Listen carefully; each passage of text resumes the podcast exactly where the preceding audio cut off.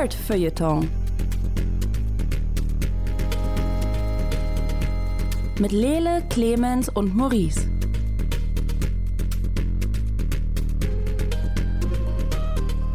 Hallo, herzlich willkommen hier beim Nerd Feuilleton Podcast. Das ist die legendäre Folge 60, würde ich an der Stelle einfach mal sagen. Und äh, mit mir hier im hosenlosen Studio ist äh, Lele Lukas. Hallo Lele. Hi, ich finde es gut, dass die Folge schon legendär ist, bevor sie wirklich angefangen hat. Das spricht für uns auf jeden Fall. So setzt man Erwartungen. Außerdem mit im hosenlosen Studio ist Clemens Serbent. Die legendäre Folge 60, von der habe ich schon so viel gehört. mein Name ist Maurice Mathieu und wir haben wieder ein buntes Potpourri der Podkultur hier aufgelegt. Kultur. Ähm, unter anderem haben wir heute Themen mit wie äh, Clemens, der letzte Woche definitiv gesagt hat, dass er nicht Trollhunters weitergucken wird, hat Trollhunters weitergeguckt. Überraschung. Äh, außerdem äh, reden wir über Wasteland 3, was so eine Art postapokalyptisch-dystopisches Rollenspiel ist. Lede, korrigiere mich da. Ja, nee, ist prinzipiell richtig, was du gesagt hast, ja. Ähm, und äh, generell ziemlich abgedreht. Äh, außerdem redet äh, Lele über Magic for Liars, was ein Buch ist, habe ich mir sagen lassen. Ja, das ist so ein bisschen als kleiner Pitch vorweg, so ein bisschen Mean Girls und Harry Potter mit einer Privatdetektivin. Okay. Love it already. Äh, aber nicht so sehr wie das, was Clemens gepitcht hat. Äh, ich, er hat mir die Titel noch nicht verraten, aber es geht um eine Arte-Doku, die mit einer sprechenden Katze als Protagonistin auskommt. Gibt es da einen Titel, Clemens? Äh, das Ganze heißt Amsterdam. Streifzug auf hm. Katzenpfoten. okay, find's, find's schon ziemlich geil. Ähm, und äh, außerdem äh, reden wir über Headlander, ein 70er Jahre Metroid-ähnliches äh, äh, Space Adventure, ähm, wo man anderen Leuten die Köpfe abreißt, um seine eigenen raufzusetzen und dann ihre Körper zu kontrollieren. Es ist sehr, sehr, sehr, sehr viel niedlicher, als ich es gerade beschreibe. Äh, bleibt auf jeden Fall dran.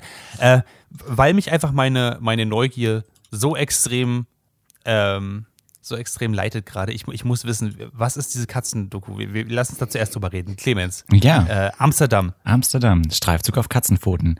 ähm, ich habe in letzter Zeit das Gefühl, ich bin ein Magnet für Katzendokus. Ich habe vor zwei Wochen eine geguckt, die hieß Katzen. Äh, da haben sie die Katzen mit so ähm, Kameras ausgestattet und haben so verschiedenste Katzen in Weimar mit Satelliten verfolgt und haben dann deren Tag rekonstruiert. Äh, die war schon sehr, sehr gut, wer die irgendwo findet. Und dann kam diese Amsterdam-Doku. Ich dachte mir so, ja, wie, wie lustig kann das schon werden? Und ich war dann doch sehr unterhalten, weil das, äh, ich den, die Erstausstrahlung verpasst habe, weil das irgendwann abends lief und ich dachte mir, ich gehe jetzt aber ins Bett, ich gucke jetzt kein Bildungsfernsehen mehr. und dann habe ich das ähm, beim Frühstück eingeschaltet und dann kam die Wiederholung und ich war dann doch sehr begeistert. Also da ist der sehr, na nicht sehr mopsige Kater, aber er ist schon ein bisschen mopsig wie so ein guter Kater halt ist. Das ist so ein, mhm. so leicht getigert, so ein weißes Gesicht, ein bisschen gecheckt. Der heißt, lass mich kurz schauen, ich habe den Namen des Katers irgendwo hier, Taba Luga, nein. Ta das wäre aber sehr gut. Auf jeden Fall führt uns äh, dieser Kater durch Amsterdam. Mhm. In die coolsten Bars, in die Nachtschuppen. Aber Tutu heißt der Kater. Okay, war jetzt gar nicht so ja. cool. Äh, genau, also er ist einfach so ein bisschen unterwegs und äh, ich dachte mir die ganze Zeit, das muss das gutmütigste Tier aller Zeiten sein. Weil sie ihn echt in alle möglichen Situationen bringen. Also ist dann auch so, oh, das ist meine äh, Lieblings-Queerbar in der Stadt. Hier treffe ich meine Katzenfreundin so und so. Und dann ist der Kater da so ein bisschen unterwegs und erzählt uns ein bisschen was über die queere Szene in Amsterdam. Dann läuft er weiter zum Fluss und sagt, hier sind die Teichhühner. Wenn ich Hunger hätte, würde ich sie jetzt fressen. Naja, so be beobachte ich sie einfach nur. Und plötzlich ist die Katze auf dem Dach und du denkst dir, als jemand, der weiß, dass Katzen für gewöhnlich nicht sprechen und darüber sehr traurig ist und dass Katzen mhm. wahrscheinlich auch nicht alleine mit einer Filmcrew aufs Dach gehen, dass irgendjemand dieses Tier dahingesetzt hat und die Katze aber nicht so wirklich Scheiße, hol mich hier runter, sondern sie ist so, ja, ich sitze jetzt auf dem Dach. Was willst du machen? Bin eine Katze. Miau. Es ist unheimlich unterhaltsam und lehrreich und unheimlich niedlich, weil diese Katze so ein dickes Flauschi-Bauchi hat. Ich glaube, das ist der biologische Fachausdruck dafür. Flauschi-Bauch. Ein dickes Man, man merkt, du hast schon einige Flauschi-Bauchi. Dokus gesehen davon. Ja, ich beschäftige mich seit sehr vielen Jahren mit Tieren und Biologie. Das ist ein Flauschi-Bauchi-Katzi. Ähm, diese Doku Ja. macht einfach unheimlich gute Laune und war ähm, in den letzten Wochen einfach ein sehr guter Start in den Tag. Also sie ist zweiteilig, aber sehr kurzweilig und weil Arte irgendwie so ein Sender mit geilen Leuten ist, haben die sich gedacht, jetzt haben wir es zweimal ausgestrahlt, wir packen es auf YouTube.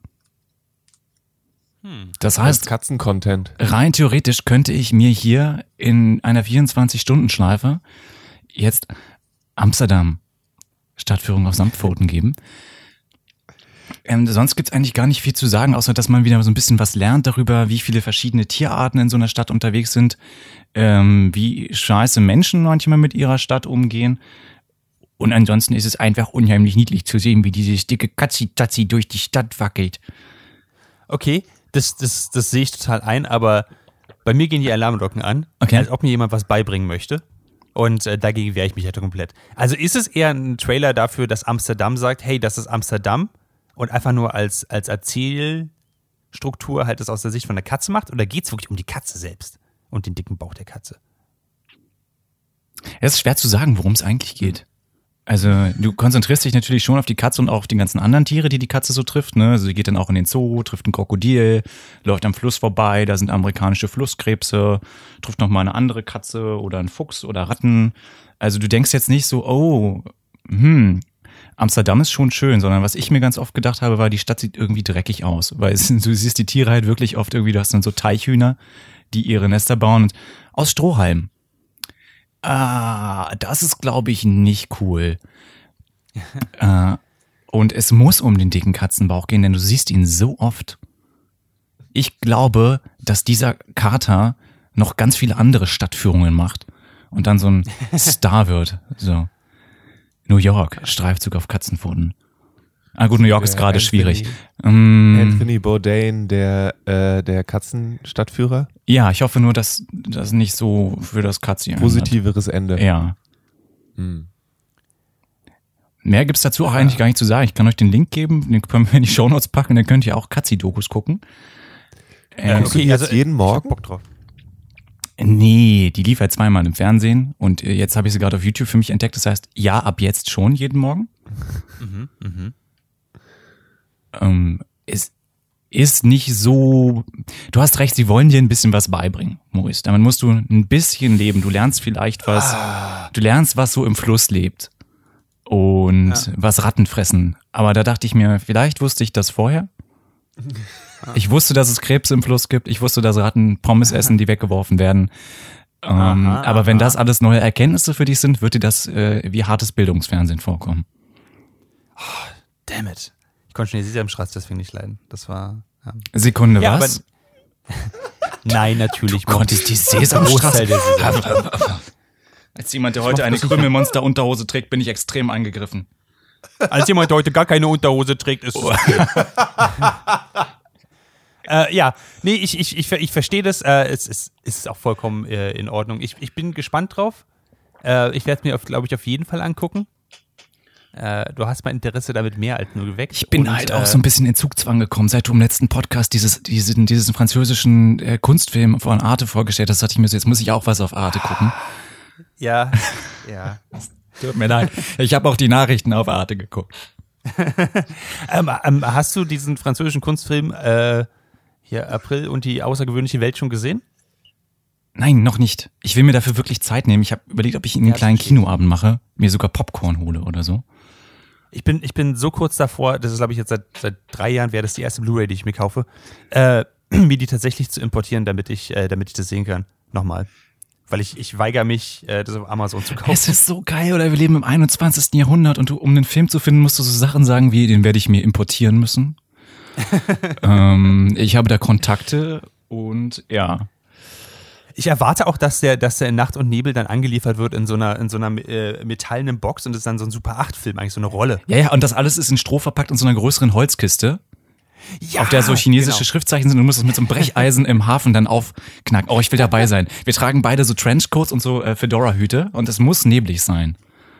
Ja, ja, das ist äh, eine schöne Idee. Kriegen wir irgendwo einen Leuchtturm organisiert, der, der das so ein bisschen. Warte, ich google Das mal. praktisch. Leuchtturm auf eBay Kleinanzeigen. Aber ich, ich habe noch eine kurze Zwischenfrage, die ich viel wichtiger finde. Heißt es jetzt, Clemens, dass du seit dem letzten Podcast Arte auf dem Fernseher hast laufen lassen, in der Hoffnung, irgendwas Arziges zu sehen, um dann sagen zu können, ich, hier, guck. Nee, es ist. Also jetzt wird's richtig peinlich. Es ist mittlerweile viel schlimmer, dass ich nämlich morgens fernsehe und dann gucke ich Privatfernsehen und wenn ich nicht irgendwo Bob's Burgers finde, gehe ich automatisch zu Arte, weil mir alles andere so auf die Nerven geht. Am allerschlimmsten finde ich Frühstücksfernsehen. Oh, ich, ja, aber, mhm. aber jetzt, das, das interessiert mich dann doch, weil was erwartest du denn anderes als Frühstücksfernsehen, wenn du zum Frühstück den Fernseher anmachst? Na, es gibt ja auch noch andere Sender, die dann auch Serien bringen. Das Problem ist, dass die irgendwie in der Dauerschleife laufen. Habe ich das Gefühl. Beziehungsweise kann ich mir gewisse Serien nicht mehr geben, haben wir schon mal drüber gesprochen, glaube ich, im Podcast, dass ich How I Met Your Mother einfach nicht mehr sehen kann. Dass ich Big Bang Theory irgendwie auch mittlerweile als misogyne Scheißshow wahrnehme und viel mehr kommt dann halt nicht. Äh, South Park am Morgen ist mir auch immer zu anstrengend. Dann heißt, ich gucke irgendwie zum achten Mal eine Folge von Bob's Burgers, in der Lebkuchenhäuser gebaut und zerschossen werden. Die ist sehr cool, aber irgendwann, mh, wenn du schon drei Minuten vorher über den Witz lachst, weil du weißt, der kommt gleich, ist das Entertainment nicht mehr so groß. Und dann gucke ich mir doch lieber irgendwie ein Kulturmagazin an oder Amsterdam, ein Streifzug auf Katzenpfoten. Klingt Ähm, fair. Klingt fair. Ich klinge wie Ähm, meine Eltern, das ist das Problem dabei. Naja, du kommst ja auch in das Alter. Ja. Äh, kann ich dir eine Alternative anbieten äh, zu Frühstücksfernsehen, wenn du auf der Suche nach guten Katzencontent bist? Ja, Frühstücksradio. das ist noch schlimmer. Idee. Das ist aber, also als jemand, der für, äh, für sechs Jahre in der Behörde gearbeitet hat und der wurde Energy gehört, verdammt nochmal, das ist eine deutsche Behörde, ähm, kann ich dir sagen, das Frühstücksradio das Schlimmste ist überhaupt. Das ist ähm, eine der schlimmsten Sachen, glaube ich, die unsere Gesellschaft rausgebracht hat. Aber nein, darauf wollte ich gar nicht, gar nicht raus. Worauf wollen wir noch darauf- scheißen? Frühstücksfernsehen haben wir drauf gekackt, Frühstücksradio, komm. Was gibt's noch? Öffentlich-rechtliche F- äh, Verkehrsmittel, irgendwas. Irgendwas mit Frühstück. Die BVG am Morgen. Oh Gott, das wird jetzt so richtig so, ein- so ein alter Männer-Mecker-Podcast. und was mich auch noch stört, ja, die Hecken hier sind viel zu hoch und dass er abends immer morgens hier äh, den Müll abholen muss, auch richtig schlimm. Nee. Und wenn der ähm, Martin da abends mit seinem Mofa vorfährt, der wird die ganze Siedlung wach. tut es Not. Ja, äh, nee. Das, äh, äh, das habe ich tatsächlich ich- schon erlebt, wie sich die Leute unter mir darüber beschwert haben, dass jemand mit seinem äh, Motorroller vor der, auf dem links vorbeigelaufen äh, Ja, ja, die, ist. die, die Leute unter dir, genau. Tu nicht so, als ob du das nicht gewesen wärst. Ich habe grinsend auf dem Balkon gesessen und zugeguckt. Der Lele geht übrigens jetzt nicht auf seinen Balkon, weil eine Taube da ist, ja. Ich sag's jetzt einfach mal so. auch wieder. Und, und der mehrere Bilder geschickt hat aus Angst, was das für eine, Do- was für eine Taube ist, was die macht, ob die da nicht wegkommt, ob die noch, ob die böse Freunde hat. Ja, Und, die- äh, Was eine Gang ist. Man kann die wissen. Wir wissen, dass Katzen äh, Amsterdam unsicher machen. Wer weiß, was Tauben in Berlin machen. Lele, wenn du mehr Arte gucken würdest, wüsstest du das. Wenn du eine Katze hättest, hättest du auch das Problem mit der Taube nicht. An der wäre ich schon längst tot. Glaubst du, dass Katzen nicht umbringen würden? Nee, dann es hätte die Allergie meine Lunge zerfetzt und dann hätte sich das auch von alleine erledigt. Dafür gibt's doch, äh, gibt's doch äh, hier einfach Anti-Allergien-Mittel. Ja, die Drogen, schlucken Nimm einfach viele Drogen. 24 Stunden am Tag. okay, aber sowohl für, für Clemens, der guten Katzencontent sucht, als auch für Lele, der aus äh, Grund einer grausamen biologischen Laune der Natur nicht mit Katzen in einem Raum sein kann. Äh, guter Katzencontent, den ich noch reinwerfen möchte. Äh, Peace Island, wir haben vor einer Weile mal drüber geredet, ist ein Open-World-Katzen-Adventure-Game, der neun Katzen in einer offenen Welt auf einer Insel folgt, äh, deren Menschen verschwunden sind. Und man spielt aus der Sicht einer Katze. Und es ist fantastisch. Und es gibt einen Patreon-Feed, äh, wo man äh, die Alphas spielen kann. Es gibt auch eine Public-Demo, äh, die man spielen kann. Und das ist so niedlich, weil man eine Katze spielt und diese Nachbarschaft sieht so cool aus und so. Und ähm, ich packe den Link in die Shownotes. Also, wenn ihr den Podcast gerade auf Spotify hört, geht auf unsere Webseite www.dragonseedeverything.com und guckt in die Shownotes, da ist der Link dazu drin. Und das ist ziemlich fantastisch. Peace Island heißt das Ganze. Wird von, ich glaube, nur einem ganz kleinen Team entwickelt. Ich glaube, ein oder zwei Leuten. Ziemlich cool. Nice. So. Ähm, es, es schmerzt mich zu sagen, aber okay, genug mit den Katzen. Genug der Katzen. Genug. Genug der Katzen. Reden wir mal über ein bisschen was, äh, was ein bisschen krasser ist, ein bisschen derber, dystopisch. Wir reden jetzt mal über Wasteland 3. Ja. Lele, das ist dein Stichwort. Du hast Wasteland 3 gespielt. Es ist der Das dritte stimmt. Teil der Wasteland-Saga. Und Ja. vorher gab es Wasteland 1 und 2. Jetzt Hab- ist mein Wissen über Wasteland 3 erschöpft und jetzt kannst du übernehmen. Hat, ich weiß nicht, hat von euch beiden jemand mal eins von den ersten beiden Fallout-Spielen gespielt? Zufällig? Nee. Nee, ich glaube Nee. nicht. Ich, ich habe ich hab mir Videos dazu angeguckt als Vorbereitung auf Fallout 3, dann habe ich es bereut. Ähm, Ähm. Die Idee ist, es ist, und Clemens, du hast wahrscheinlich Ich hab die alle durchgezockt, aber und du willst es nicht runter. zugeben. ich spiele die ne? auch gerade im Moment. Also. genau. ähm, es ist ein äh, isometrisches, isometrisches, so- also so von oben runter 3D äh, Rollenspiel. Du fängst an mit zwei äh, Abenteurern quasi, die äh, sind Teil der Ranger. Die Ranger sind äh, in Arizona eine Kraft für das Gute. Es ist irgendwie 2130 oder so. Alles ist ziemlich kaputt und viel Strahlung und so weiter und so fort. Ähm, und du wirst nach Colorado gebeten, um ähm, dort mit dem Patriarch zusammenzuarbeiten, der nämlich äh, gesagt hat, hey Ranger, euch geht's gerade nicht so gut. Wenn ihr hierher kommt und mir bei was aushelft, dann äh, helft, also dann gebe ich euch äh, Rohstoffe und ähm, Nahrungsmittel und so weiter und so fort, damit es euch weitergeben kann.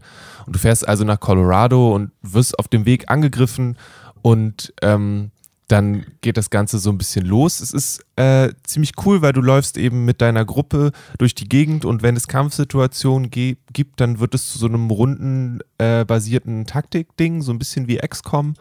Ähm, man fühlt sich da relativ schnell zu Hause, was es angeht und ähm, es ist gleichzeitig aber dieses Rumgelaufe, eben das Rollenspiel, was Maurice schon angesprochen hat, dass man eben sagen kann, ich bringe dich jetzt um oder man kann sagen, ja, sorry, lass uns doch drüber reden. Und ähm, meistens, je nachdem, wie man seinen Charakter geskillt hat, funktioniert es oder funktioniert es nicht. Also man muss tatsächlich Skillpunkte investieren in so Sachen wie äh, Sneaky Shit, um schleichen zu können. Oder man, es gibt zwei verschiedene Skill-Sachen. Das eine heißt Kiss Ass, wo man Leuten eben freundliche Dinge sagt. Und es gibt Hard Ass, was man machen kann, um eben äh, hart durchzugreifen. Und wenn die Charaktere das nicht geskillt haben, dann steht einem das nicht zur Verfügung. Genauso wie wenn man keinen Charakter dabei hat, der Lockpicking geskillt hat, bleiben sehr viele Türen einfach verschlossen. Ähm, so, und das ist an sich ziemlich cool, das macht viel Spaß.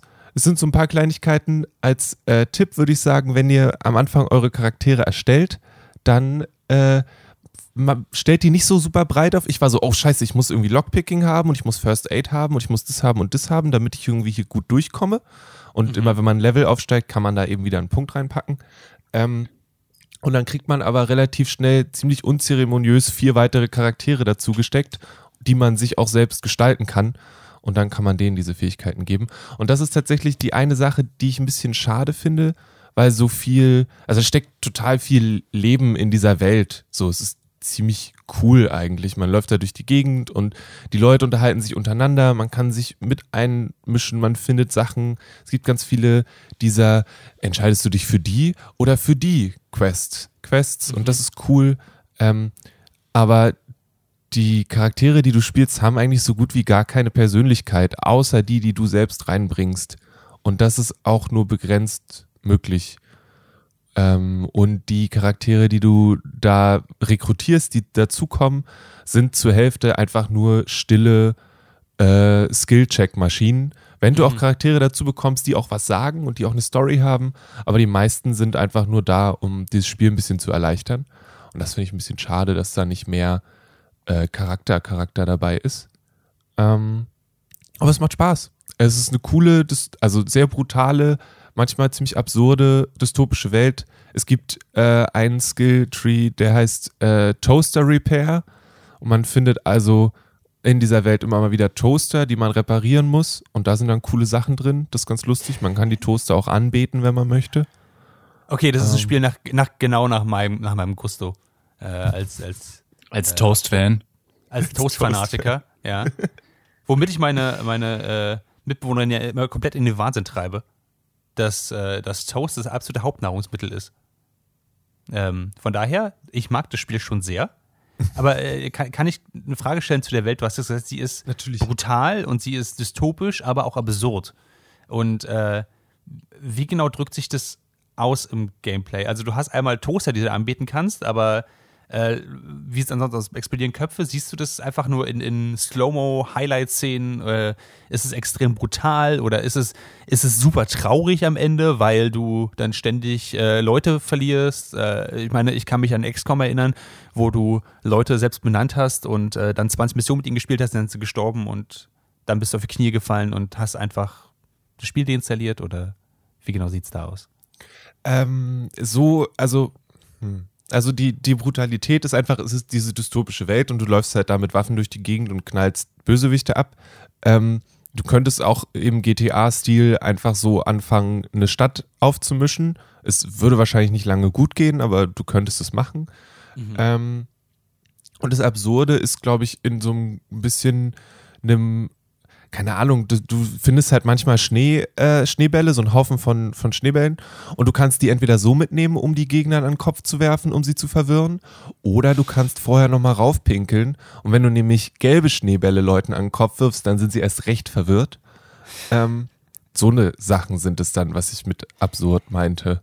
Okay. Ähm, an, also sowas geht ähm, oder äh, keine Ahnung, dann findet man nen, nen so drei Teile von einem Heiratsantrag und ähm, der, der Heiratsantrag ist am Ende auf einem auf einer auf einem auf einer Bärenhaut und dann steht da drauf I couldn't bear to be without you und ähm, das, das ist so ein bisschen die, der, der Absurdfaktor. Ähm, es ist brutal insofern, als dass das Spiel jetzt nicht hinter die, also du siehst halt, wie da durch die Gegend geschossen wird. Es, gibt nur selten und wenn dann nur in Story-Momenten irgendwelche rangezoomten Slow-Mo-Momente, was dieses Brutale angeht. Und dann ist es, fand ich es jetzt auch nicht so super eklig oder schlimm. Also es wird nicht übertrieben, was das angeht. Ähm, und was die Crew angeht, ich glaube bei, wie soll ich das sagen, bei XCOM ging es manchmal, geht es manchmal sehr schnell. Also manchmal ist einfach so, zwei Sachen passieren und plötzlich ist dein halber Trupp tot und du bist so, scheiße. Und bis jetzt ist es mir noch nicht, ist diese Sache mir noch nicht passiert. Ähm, und man kann die Leute immer noch wiederbeleben. Also es gibt nicht dieses direkt tot, sondern es gibt Mhm, erst dieses, okay, du hast jetzt drei Runden Zeit, um hinzugehen, um dem eine Spritze zu geben, damit er wieder auf die Beine kommt. Ähm, und dann ist es, wie gesagt, dieses Ding, dass die, die Bindung zu den Charakteren nicht durch die Story kommt, sondern ähnlich wie bei XCOM halt dadurch kommt, dass du viel mit denen machst.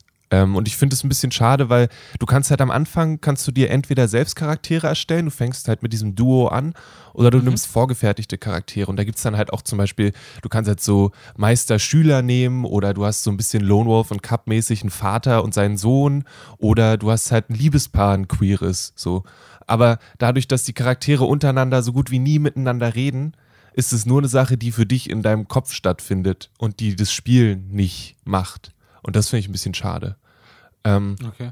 aber jetzt ist es für mich so, ich bin jetzt, sitze jetzt in einem Auto und die Welt hat sich geöffnet und ich kann durch die Gegend fahren und ich habe Aufgaben an sich, aber ähm, könnte jetzt einfach durch die Gegend cruisen. Ähm, durch die Schnee verwehte Colorado. Und äh, bin jetzt zum Beispiel letztens an einem Clown-Museum vorbeigekommen, wo ich ehrlich gesagt noch keine Lust hatte reinzugehen, weil es ein bisschen gruselig klang. Aber dann kommt halt auf dem Funkgerät so, komm ins, komm ins großartige Clown-Museum, lerne alles, was es über Clowns zu lernen gibt. Und wenn du gerade von so einem Homestead kommst, wo die irgendwie versucht haben, die ganze Familie abzumördern, dann ist es ein bisschen weird, danach in ein Clown-Museum zu gehen. Vielleicht mache ich das später nochmal. Oh, oh, okay. Äh, Wasteland 3 ist unter anderem auch äh, jetzt über den äh, hier schon oft besprochenen Xbox Game Pass äh, für PC zu holen. Das heißt, kostet 4 Euro im Monat und ihr könnt auf diese ganze Xbox Library zugreifen. Ähm, und ich, ich gucke nur gerade rein und, und, und sehe das da und äh, unter anderem sehe ich ein anderes Spiel da wie Spiritfarer, was ich auch nur empfehlen kann, da rede ich später, äh, also irgendwann anders nochmal drüber, aber äh, generell Wasteland 3 äh, von dir eine Empfehlung, oder? Ja, ich denke schon. Ähm, ja. ich empfehle das. Wenn, wenn ihr Lust habt, also wenn dieses Strategieding was für euch ist, wenn ihr Spaß daran habt, Orte äh, zu erkunden und wirklich nochmal eine Runde zu drehen, weil euch nochmal was über den Weg läuft, wenn ihr Lust habt in den, das ist jetzt für Clemens das Ding, ihr könnt in den Animal Handling Skill äh, investieren. Und ich laufe aktuell mit einer Katze mit einem Hut durch die Gegend, die Major Tomcat heißt. Und mit einem Hasen. Und der Hase läuft auch mit und der Hase macht ordentlich Schaden tatsächlich. Der läuft dann halt von alleine los und attackiert Gegner. Sekunde, du kannst mehr Ähm, als ein Tier mitnehmen? Ich kann mehr als ein Tier mitnehmen. Ich hatte auch zeitweise einen äh, Cyborg-Huhn noch mit dabei. Ähm, das ist aber leider äh, verstorben. Aber es gibt mehrere davon, deswegen versuche ich das nächste dann mitzunehmen wieder. Ähm, das ist auf der einen Seite sehr, sehr cool, weil du kannst halt einfach, wenn du dieses, dieses Animal Whisperer-Ding hast, kannst du irgendwelche Tiere, die in der Welt rumlaufen, versuchen zu zähmen und dann kommen die halt mit und kämpfen für dich und geben dir äh, positive Fähigkeiten. Also der, der Hase sorgt zum Beispiel dafür, dass deine Initiative höher ist. Ähm, aber du bist dann natürlich auch emotional sehr stark an die Tiere gebunden, was das zeitweise das Potenzial hat, traumatisch zu sein. Lele, warum hast du nicht damit angefangen? Das ist das Wichtigste. Oder? Also, damit jetzt so lange hinterm Berg zu halten. ja, genau. Oh, es gibt Clowns und ja, ein bisschen lustig und so. Es gibt Tiere mit, einer, mit Hüten. Like, what's not to love? Ja. Okay. Ich Ähm, versuche mir noch einen Fuchs zu sammeln, weil ein Hase ist cooler, aber ich glaube, ein Fuchs wäre noch cooler. Benutzt doch den Hasen um den. Nein. Das wäre tatsächlich was, was ich dem Spiel erwarten würde, dass es geht. Also, könnte ich mir Es gibt einen Toaster Companion. Oh, amazing. Ich muss aufhören, mich zu spoilern. aber, aber ich kann nicht. Okay. Äh, Wasteland 3. Äh, hast du 1 und 2 vorher gespielt oder geht es auch so? Nee, nee. Ähm, Okay. Man muss dazu sagen, eins und zwei waren, glaube ich, oder mindestens zwei waren eine Kickstarter-Sache. Und für Wasteland 3 hat Microsoft gesagt: So, Leute, hier ist ordentlich Geld, jetzt macht da mal was ordentliches draus. Ähm, Mhm. Deswegen ist da, glaube ich, der Qualitätsunterschied vorhanden. Okay. Äh, genau. Dazu sei gesagt, äh, In Exile Entertainment ist an sich ein relativ kleines Studio, tatsächlich. Ähm, Ja. Aber ich meine, ja. Und es ist, also es ist das. Einzige, was ich, was ich an, auf der Seite kritisieren würde, ist, dass die Ladezeiten manchmal ein bisschen lang sind, aber sie sind auch zwischen sehr großen Orten. Also von daher ist es auch okay, aber manchmal denke ich mir so, ja. Okay. genau. Aber das wäre die einzige, und die Kamera ist manchmal ein bisschen weird, aber das sind die einzigen Sachen, die mich bis jetzt gestört haben. Okay. Alles klar. Äh, Wasteland 3 auf jeden Fall von äh, In Exile Entertainment. Äh, von Lele gibt es auf jeden Fall eine Empfehlung. Äh, ich werde auf jeden Fall reingucken, um mir diese Katze zu holen und den kleinen Toaster Companion. Äh, genau. Äh, jetzt müssen wir natürlich schnell diesen Podcast noch durchbekommen, bevor ich anfangen kann zu spielen, um mir die Katzendoku anzugucken. Bisher haben wir nur Sachen besprochen, die ich absolut fantastisch finde. Deswegen gehen wir einfach mal mit einem anderen Thema jetzt weiter und Clemens, du musst mich jetzt überzeugen. Okay. Als wir zuletzt über dieses Thema geredet haben, nämlich über äh, DreamWorks Animationsserien, hast du mir Wizards empfohlen Mhm. und dann hast du geendet mit, und das, äh, die Vorgängerserie Trollhunters ist etwas, was du nicht weitergucken wirst. Und jetzt hast du stolz verkündet, du bist bei Staffel 3. Was ist passiert?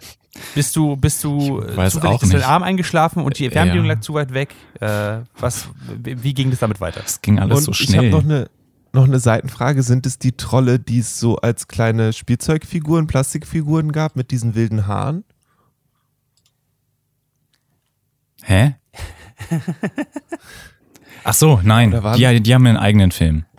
Okay. Das ist auch nicht der äh, ähm, norwegische äh, Horrorfilm äh, Troll Das wäre meine Hunter. nächste Frage gewesen. Der ist auch sehr zu empfehlen an der Stelle, aber aus anderen Gründen. Nein, Tatsache ist, dass die äh, DreamWorks-Serie, von der Maurice gerade sprach, ähm, die ja von Guillermo de Toro haben wir beim letzten Mal schon angesprochen, äh, mitproduziert wurde. Äh, sie fängt so sehr, sehr generic an und das hat mich am Anfang ein bisschen, bisschen abgeschreckt. Dann bin ich weiter dabei geblieben und sie ist tatsächlich ein bisschen tiefer geworden und sie ist auch auf eine Art und Weise ähm, sehr low-key, wie sagt man das, Aware. Ist das ein Ding? Also es gibt zum Beispiel äh, eine Gruppe von Mädels, die alle Freundinnen sind und mir ist dann erst in Staffel 2 aufgefallen, dass das alles People of Color sind. Das kommt aber gar nicht im Narrativ vor. Das ist einfach so. Und, und dann ist mir zum ersten Mal klar geworden, ah, guck mal, das, wenn du das in der Serie erzählst, und es ist einfach so, ähm, kann man sich trotzdem mit den Figuren identifizieren. Weird. Aber das ist äh, die, die eine Ebene. Die Figuren werden auch sehr viel interessanter. Also es kommt zum Beispiel, es ist halt so eine klassisch, es spielt alles in Arcadia. Ne, das ist so eine Kleinstadt, die sieht ein bisschen aus wie Los Angeles mit dem LA River, bla bla bla, ganz normales Highschool-Ding. Du hast das Gefühl, du hast es schon tausendmal gesehen. Dann stirbt der Trollhunter, das ist ein Troll, der gegen andere Trolle kämpft, weil es bei den Trollen politische Spannungen gibt.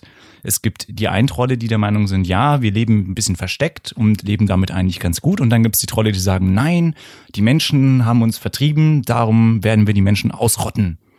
Oder so, das wird so nicht gesagt, aber sie wollen eine ewige Nacht herbeiführen und die Oberfläche wieder an sich reißen. Ähm, kann man jetzt auch anders verstehen. Vielleicht wollen die eine Disco mhm. aufmachen oder so, keine Ahnung.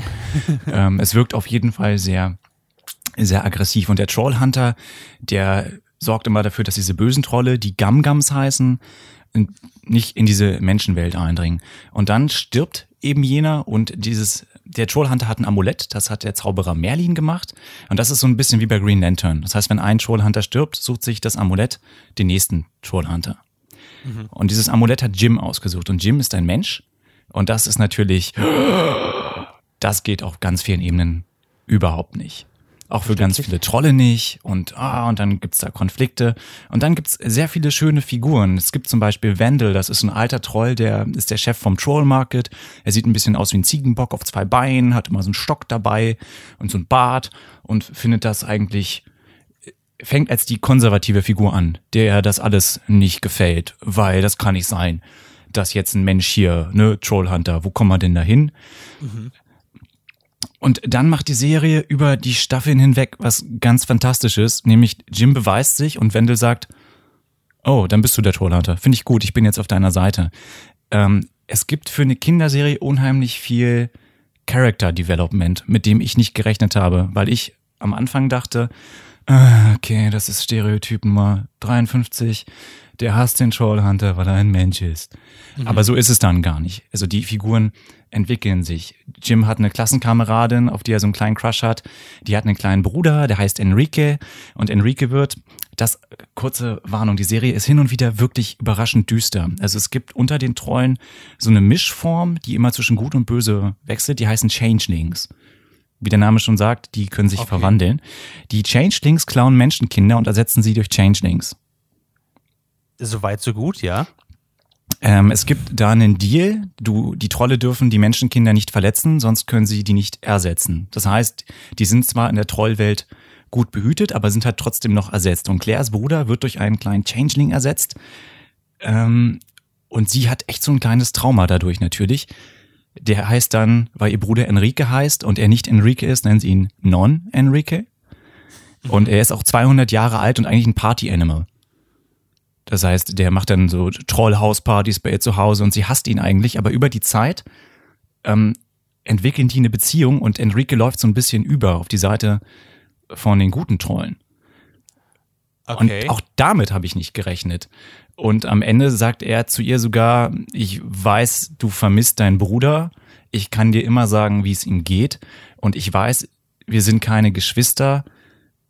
Aber sie nennen sich dann später auch Bruder und Schwester. Und Don Enrique wird zum Teil der Familie. Und du. Kind of fucked up, oder? Ja. Fucked okay. up, entertaining und auch irgendwie interessant. Und ich sitze mal da und denke mir so, du kannst das irgendwie nachvollziehen, weil sie sich ja auch um ihn kümmert und weißt du, also je mehr ja. du mit der Person verbringst und es ist alles so ein bisschen eher grau, gar nicht so schwarz-weiß. Trolle ändern ihre Meinung, außer die Gamgams, die sind immer so ein bisschen Hardliner. Hm.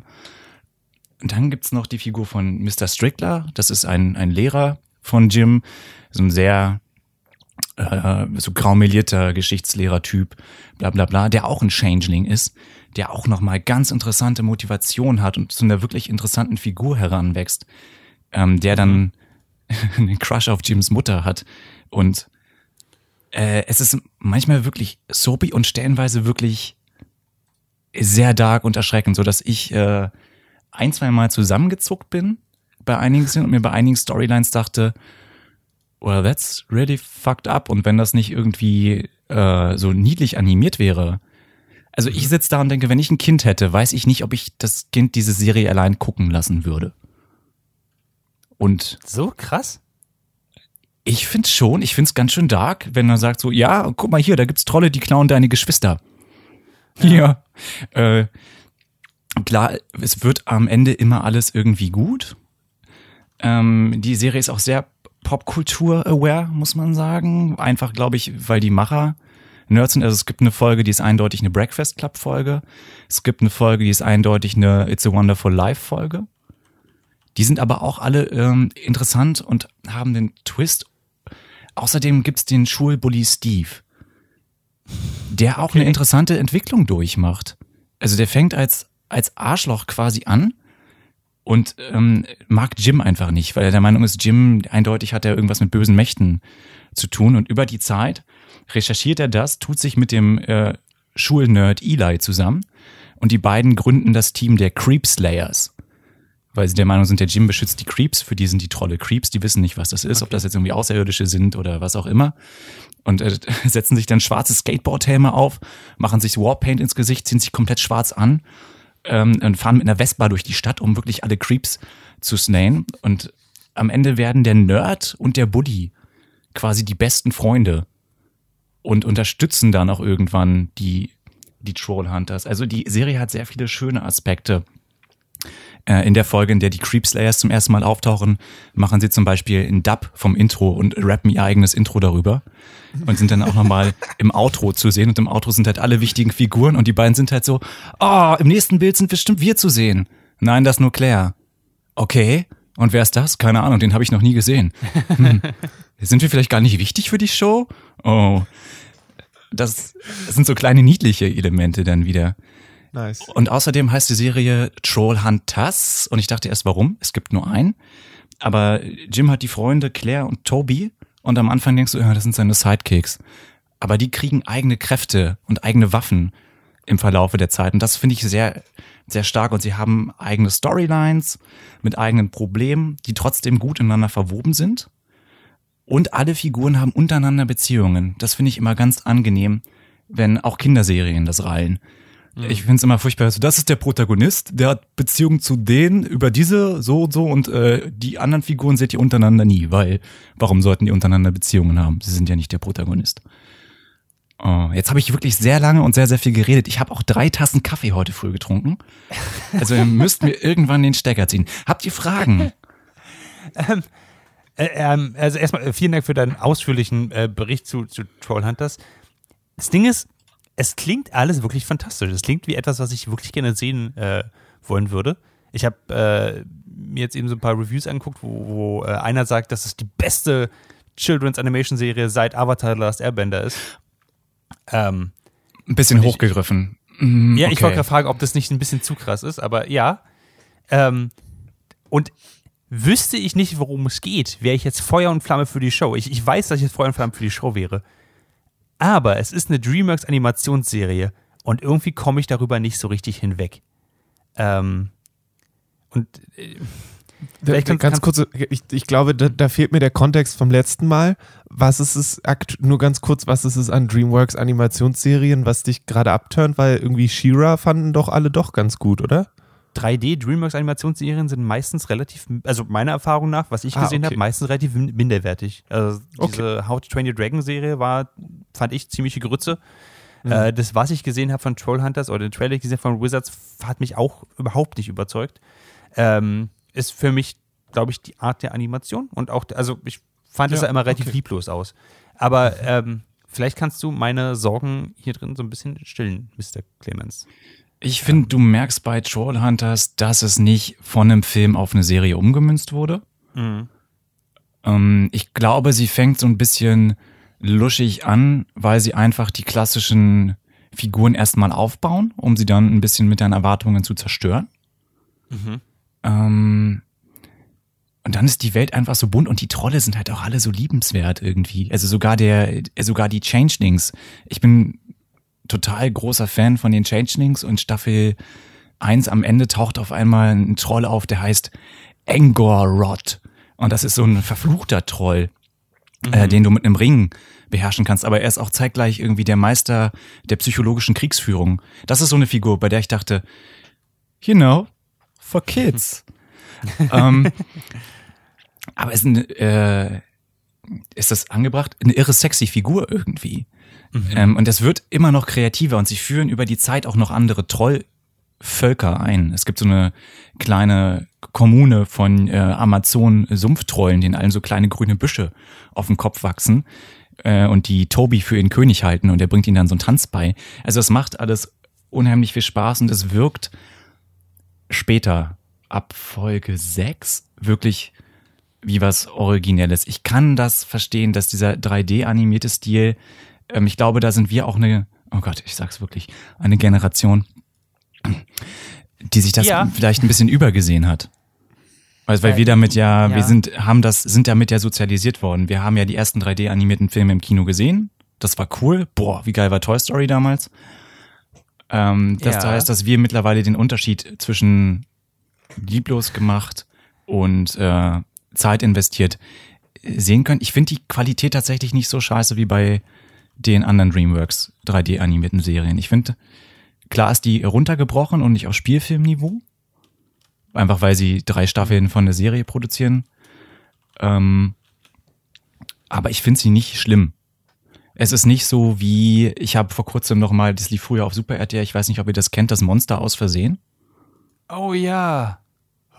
Mir ist nie Ja. aufgefallen, wie scheiße die Qualität war. Also nicht, dass ich jetzt sage, so ja, im Vergleich zu einer Serie von vor 20 Jahren ist das äh, gut, sondern ich finde, ähm, die Serie hält ihr eigenes, ihren eigenen Standard sehr, sehr gut und macht auch viel Spaß. Ähm, no? ja, ja, äh, okay. Ähm, ich, äh, ich, ich bin so ein bisschen, ich bin so ein bisschen gespannt. Vielleicht werde ich tatsächlich versuchen, noch mal reinzugucken. Versuch's, vielleicht ist es auch einfach nichts für dich. Das kann ja auch sein. Ich meine, das, nicht, Ja. nicht alles auf dieser Welt ist ja immer, immer für jeden.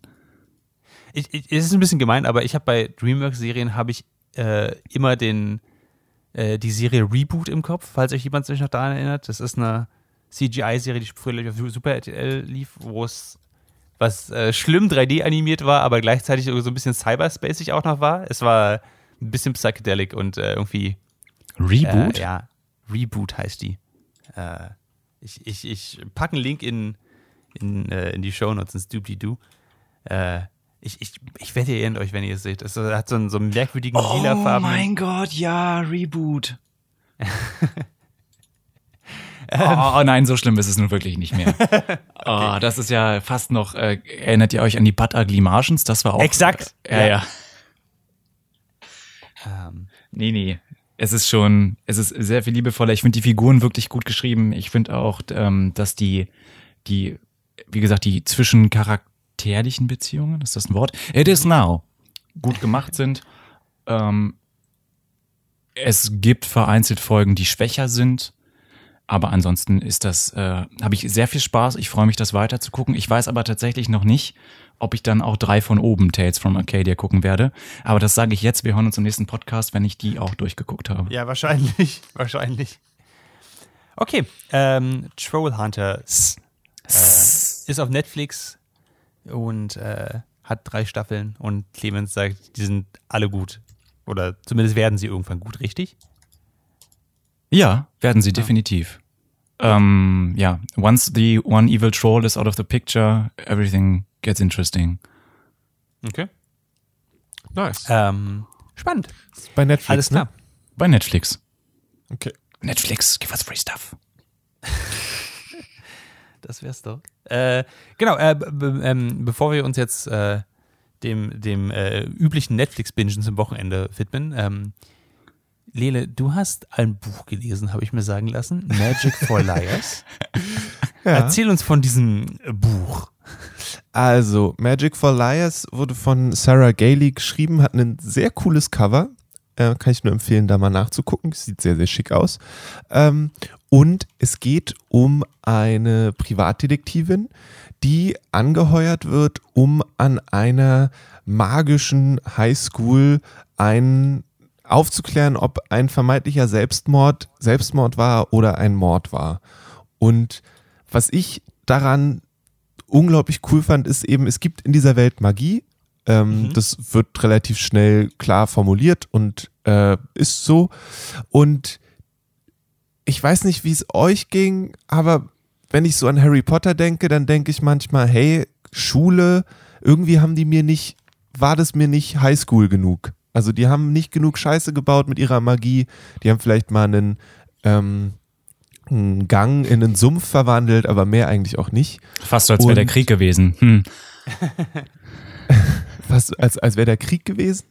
Gibt es da nicht einen einen Krieg irgendwann zwischen ja, den später, Bösen und den gibt's halt irgendwie im, nach sechs Jahren Schule gibt's mal einen Krieg, aber die haben halt vorher fünf Jahre, in denen sie Zwölfjährige sind und überhaupt nichts mit ihrer Magie anstellen. Also die pubertieren nicht wirklich, außer dass Harry Potter rot wird, wenn er Cho Chang sieht. Ähm, und das war, das klingt jetzt vielleicht ein bisschen weird, aber das ist die Sache, die ich an äh, Magic for Liars sehr, sehr cool fand, dass sie eben diese Magie nimmt, die in eine Highschool packt und dann eben dann ist es halt so, dass sie überall Penisse hinmalen mit magischer Farbe, die nicht mehr abgeht, weil sie halt magisch ist. Ähm, das macht Sinn.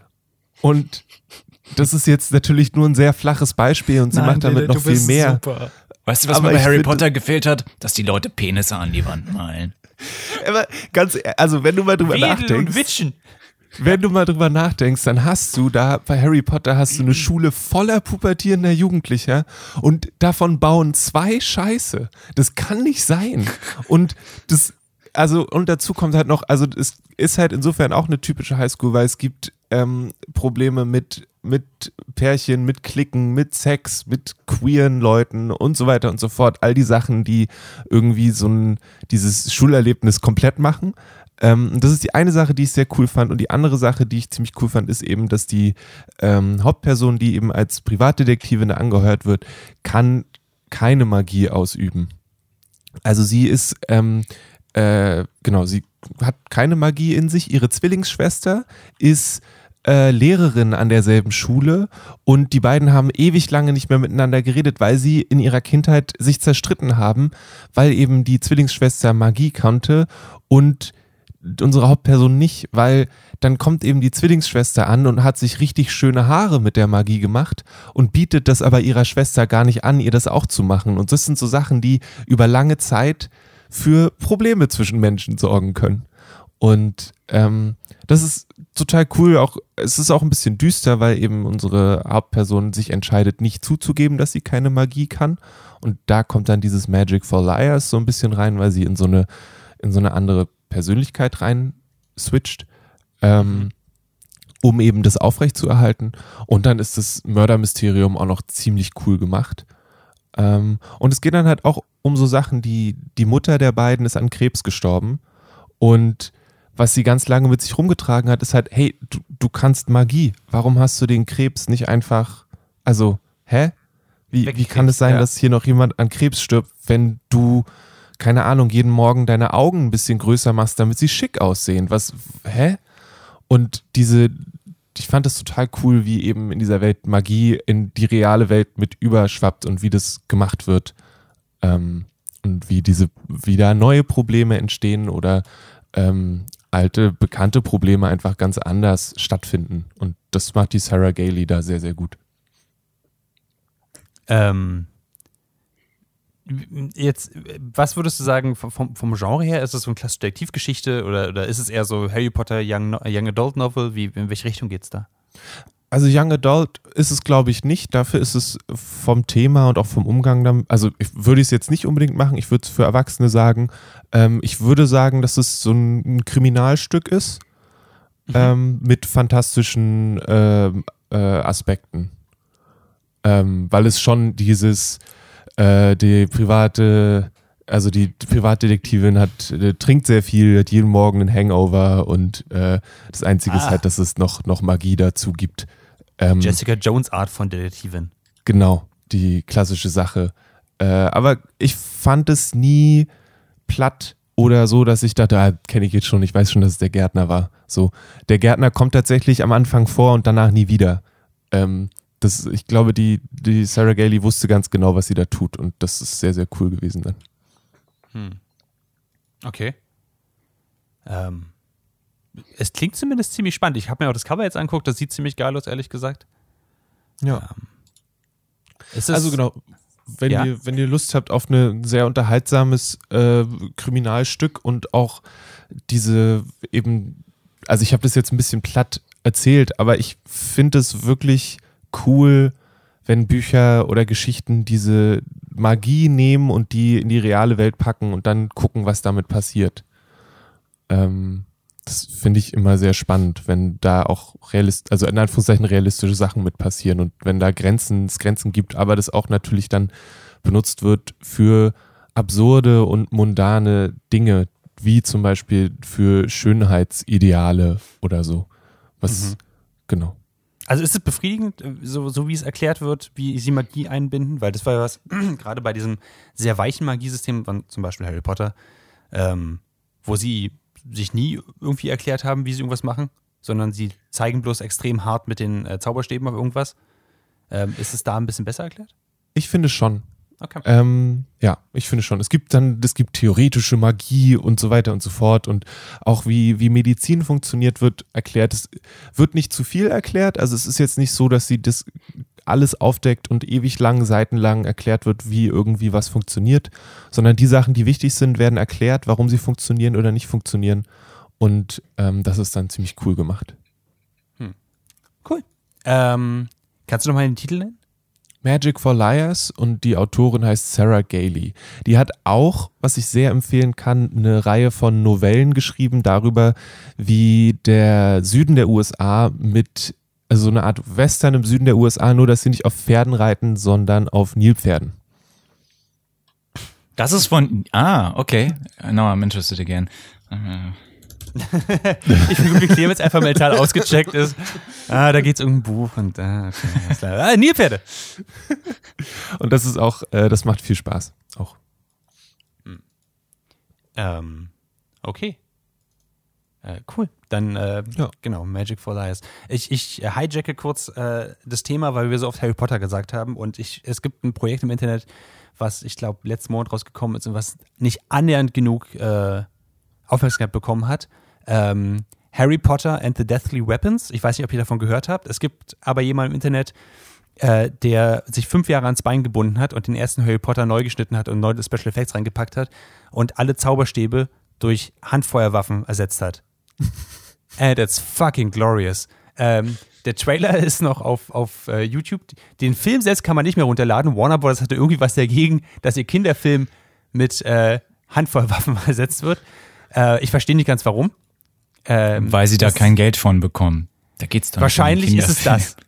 Äh, und glaub mir, es sieht, es sieht so gut aus. Es sieht, es sieht wirklich lächerlich, lächerlich gut aus. Äh, der Film ist immer noch im Internet äh, zu bekommen, nur nicht mehr auf der offiziellen Webseite, aber sucht mal nach Harry Potter and the Deathly Weapons und guckt euch bitte den Trailer an. Es ist, es ist wirklich gut, wie er mit äh, einer, einer Uzi in äh, Ollivanders steht und quasi hin und her feuert und deswegen die ganzen, äh, die ganzen äh, Schubfächer aufgehen und so. Es sieht, es sieht glorios aus und äh, es wurde halt selbst vom, vom äh, Ersteller gesagt, so, ey, es ist überraschend einfach gewesen, einfach nur überall Waffen reinzupacken, weil es doch für das meiste einfach passt im Harry Potter-Universum. Ähm, it's really good. Ähm, genau. So viel nur noch am Rande. Äh, ich packe aber auch einen Link dazu in die äh, Show Notes. Mal gucken, wie lange der online bleibt. Äh, so. Äh, letztes Thema. Äh, wir reden über Headlander. Ähm, Headlander ist ein Computerspiel. Und damit darf ich drüber reden. Ähm, es geht dabei um einen Kopf, der auf anderen Körpern landet. Danke für die Aufmerksamkeit. Habt ihr Fragen bis hierher? Also, ich habe Fragen.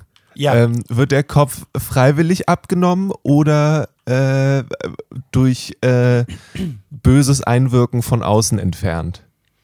Ähm, also äh, selbst spielt man halt einen Kopf, man kann sich den, den, den, man kann aus verschiedenen Gesichtern auswählen, man spielt einen Kopf, der gerade erst quasi wieder so ein bisschen zum Leben erwacht ist, der war für, äh, für eine Weile nicht so richtig, äh, nicht so richtig dabei und der wird von einer, von der Stimme einfach geleitet und wird gesagt, ey, pass auf, du musst von diesem Raumschiff runter, das geht gleich in die Luft und dann fliegst du zu einer großen Menschenkolonie. Es spielt alles ein bisschen in der Zukunft. Er hat aber gleichzeitig, äh, gleichzeitig so einen 70er Jahre Sci-Fi-Vibe. Also äh, alles ist ein bisschen in Orange, Gelb, Braun, äh, äh, eine Farben gesetzt und alles ist ein bisschen groovy. Und in Zukunft ist es halt so, dass die Menschen quasi nicht mehr sterben, sondern immer, wenn sie halt äh, ihre Körper verlieren oder so, werden sie hochgeladen und kommen sofort in einen anderen Körper. Und du bist einer der letzten wirklich menschlich-menschlichen Köpfe. Und du bist in dieser Art Weltraumhelm und fliegst halt da rum. Du hast keinen Körper mehr. Ähm, und dann kommen aber plötzlich auch vollständige äh, Roboter. Das sind dann meistens die Wachen, die verschiedenfarbige Laserstrahlen auf dich schießen. Ähm, und du kannst mit einem Art Saugmechanismus an deinem fliegenden Helm die Köpfe der Roboter wegziehen und dann deinen eigenen Kopf raufsetzen und ihre Körper übernehmen. Und das geht eben auch mit jedem Anführungszeichen Cyborg-menschlichen Körper, der noch äh, auf dieser Raumstation ist. Und an sich sind die alle, stehen die alle einfach nur tierisch unter Drogen und haben jeglichen Bezug zur Realität verloren und tanzen die ganze Zeit bloß und lassen sich von diesem riesigen Computerprogramm äh, kontrollieren. So, so, ein bisschen, ja, so ein bisschen Sci-Fi-Dystopia. Äh, es wird oft mit Logan's Run, äh, so Flucht ins 21. Jahrhundert, äh, verglichen.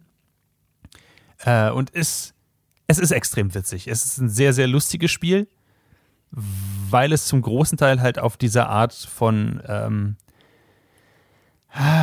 auf, auf, dieser Art von Humor basiert, dass du zum Beispiel auch kleine äh, mechanische Hunde übernehmen kannst und dann sitzt halt dein, dein Menschenkopf auf diesem Hundekörper und rennt halt durch dieses durch diese sehr groovy aussehende äh, Tanzbars in, in der Zukunft. Und das ganze Spiel ist eigentlich darauf ausgebaut, dass du einerseits mit deinem äh, losgelösten Kopf rumfliegen kannst und dann durch äh, kleinere Luftschächte durchgehen kannst, aber auch eben gegen andere Roboter kämpfen kannst, wenn du ihren Kopf wegziehst und damit äh, ihren Laserwaffen auf sie schießt. Gleichzeitig sind einige Parts abgeblockt in diesem sehr, sehr großen Areal. Du musst dann immer die gleichen Areale mehrfach ähm, durch, durchsuchen oder mehrfach äh, durchreisen, weil du dann beispielsweise für, äh, es gibt Programme in den Türen und die Türen sind dann immer so, ey, du brauchst einen roten Laser, um hier durchzukommen. Ja, versuch's sonst gar nicht erst. Ist immer so ein bisschen schnippisch und da musst du halt einen, einen gegnerischen Roboter oder eine Roboterwache, die einen roten Laser hat, äh, übernehmen und dann kannst du erst durch diese Tür durch. Äh, und auf diese Art kannst du entweder eben die Lüftungsschächte oder die Türen halt äh, bereisen und so kannst du immer mehr von dieser Space Station oder äh, von diesem, von diesem, äh, von dieser Art von äh, Raumstation eigentlich durchreisen. Das Spiel sieht super geil aus. Das Spiel hört sich super cool an. Es wurde von Double Fine entwickelt und spielt sich dementsprechend auch sehr kurzweilig, aber sehr schön. Ähm, ich, ich würde ihm gar nicht zu viel Aufmerksamkeit zumessen. Ich finde einfach diese Art von, von Stil total cool. Wenn du zum Beispiel getroffen wirst und dein Kopf explodiert, dann äh, siehst du keine Sterbeanimation, sondern es kommt einfach so ein psychedelischer Farbregen, der sich über den gesamten Bildschirm rüberlegt, äh, was auch sehr in diesen 70er-Jahres-Stil einfach reinpasst. Und da kannst du halt den, das ganze Ding nochmal versuchen am gleichen Punkt. Das ist einfach, das ist cool, macht Spaß. Ähm, wer das keine Lust auf Metroidvania hat, wird, glaube ich, nicht so viel Spaß haben, aber ansonsten, glaube ich, ist es ziemlich witzig. Äh, ich weiß nicht, konnte ich euch so ein bisschen dafür erwärmen? Zumindest für den 70er-Jahre-Aspekt dafür. Ich finde, das klingt sehr artsy. Ich suche gerade, ob ich irgendwo ein Artwork dazu finde. Also Production Artwork. Uh, ich weiß gar nicht. Es gibt einen sehr coolen Trailer dazu auf jeden Fall. Den poste ich auch in die Shownotes. Ähm, und äh, es wird sehr witzig mit dieser ganzen Sache umgegangen. Also es ist, da ist deutlich eine Gesellschaftskritik drin, ähm, weil es eben auch auf diesem äh, auf diesem, auf diesem 70er Jahre dystopischen Sci-Fi halt basiert. Aber ähm, die Rätsel sind alle relativ leicht. Du hast eine Möglichkeit, deinen Kopf abzugraden über bestimmte Sachen, die du findest. Äh, so, eine, so eine Art wie Erfahrungspunkte, die du aber durch Exploration bekommst und nicht dadurch, dass du möglichst viele Köpfe abreißt. Was ich ganz schön finde eigentlich, weil an sich musst du ja eigene äh, einzige, ähm, also ein paar Roboterkörper schon abschießen, aber je nachdem, wo du auch, wo du hinschießt, schießt du entweder klar die Köpfe ab oder du schießt auf ihre Körper, wodurch sie explodieren. Ähm, und mit der Zeit bekommst du aber immer mehr Fähigkeiten, wo du dann beispielsweise besonders schnell rennen kannst oder einfach mit deinem Kopf gegnerische Leute headbuttest und dafür dann quasi die Köpfe tauschst. Ähm, was einfach witzig ist. Es ist witzig durchdacht und ich glaube, das Spiel wäre nicht halb so witzig, wäre das nicht in, die, auf dieser, auf, in diesem 70er Sci-Fi gesetzt, wo alles aus Plüsch ist und überall irgendwelche äh, seltsam geformten äh, Kunstgegenstände rumstehen und äh, die Leute halt, je nachdem, wenn du zum Beispiel einen menschlichen, also Android-Körper äh, besetzt, kannst du halt zum Beispiel nicht kämpfen, du kannst nur tanzen. Äh, was dir relativ wenig bringt. Aber ja. Ähm, die Ästhetik macht eine Menge aus in dem Spiel. Und mir persönlich hat es, hat es ziemlich viel Spaß gemacht, ehrlich gesagt. Es wird noch richtig abgedreht. Ähm, und ist eine, eine sehr lose Ansammlung von Exploration, so kleinen Rätseln und äh, einfach so ein bisschen eine Shooter kann, also Side-Scrolling-Shooter kann man sagen. Das ist als in so einem Side-Scrolling 3D-Animation, äh, also man sagt, glaube ich, 2,5D-Animation. Das heißt, es sind 3D-Models auf einer 2D-Linie, die von links nach rechts laufen oder halt von oben nach unten. Es gibt Teleporter und so. Die Karten sind sehr liebevoll gestaltet. Ähm, ja. Nice. nice Wäre das nice. was für mich? Ich ja, ich glaube schon. Ich glaube, ich glaube, das wäre was für dich. Die Steuerung ist manchmal ein bisschen hackelig. Ähm, weil du, also ich, ich habe es im Controller versucht, das fand ich ging überhaupt nicht gut, weil du einfach nicht gut zielen kannst und du musst manchmal ziemlich genau zielen, um Türen aufzuschießen und so. Ähm, ich glaube trotzdem, dass du ein bisschen Spaß daran hättest.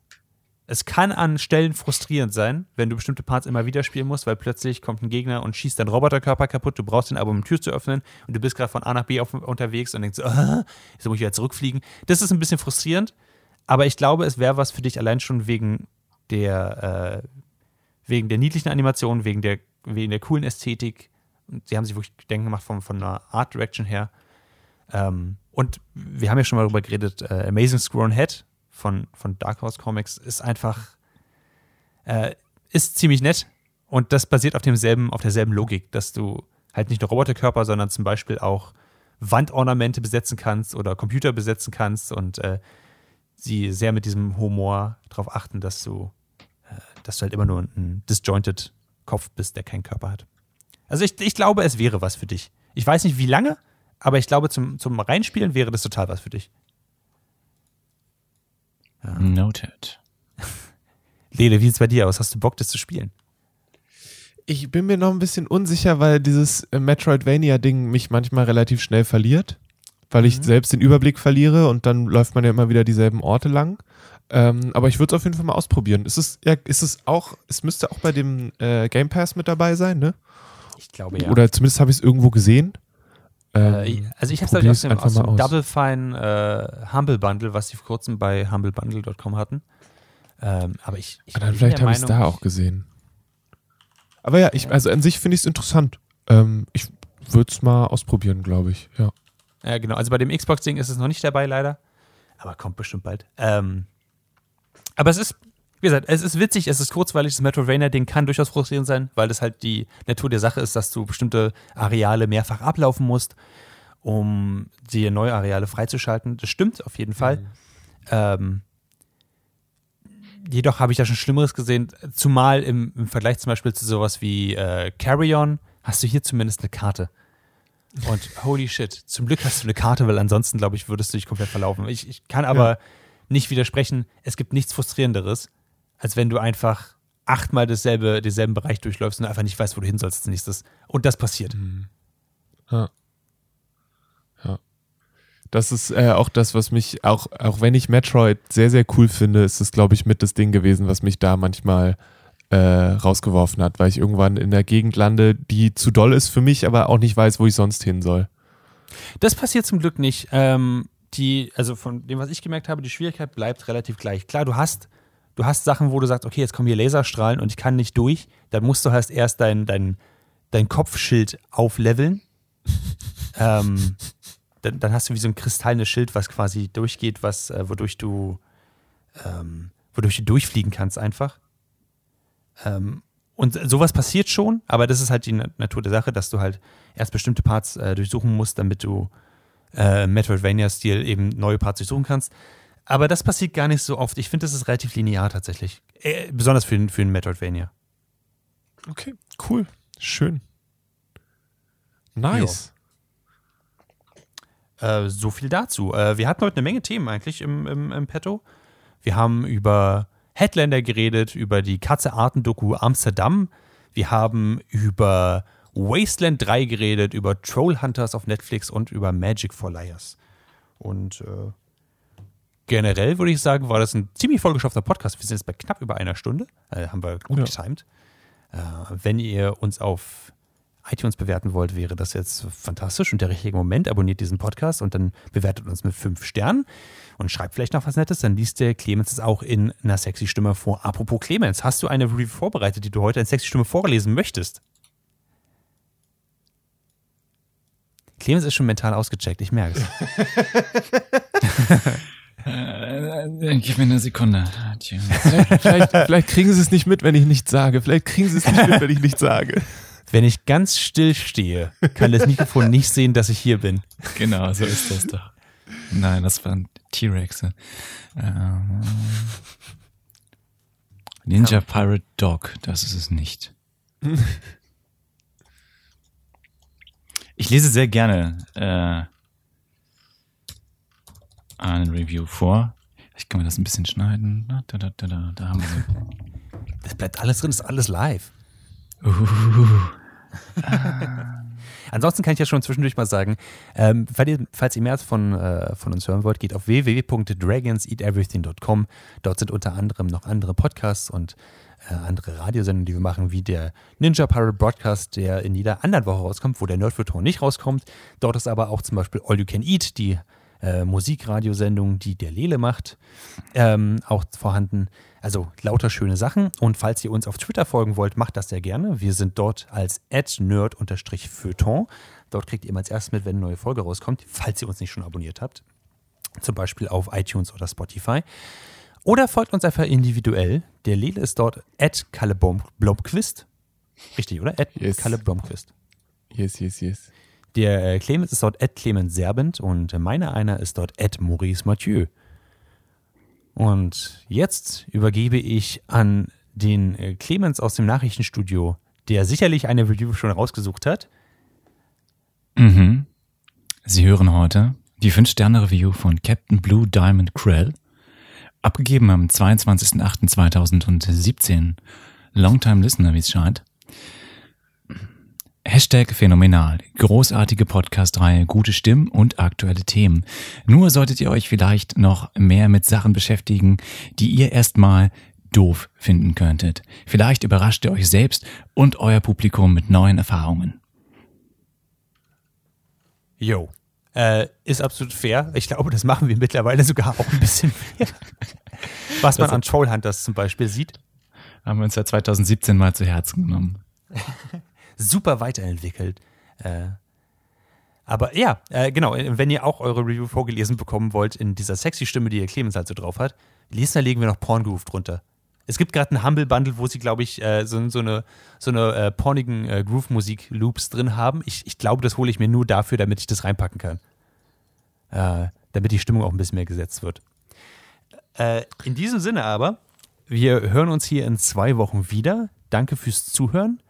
Und äh, falls ihr noch Fragen habt oder so, schreibt einfach an äh, nerdfeuilleton at dragonseateverything.com und äh, vielleicht haben wir irgendwas falsch hinbekommen oder äh, super richtig oder falls ihr einfach Kontakt mit uns aufnehmen wollt. Äh, in diesem Sinne, habt ein das. schönes Wochenende. Äh, und danke Bis fürs Zuhören. bald.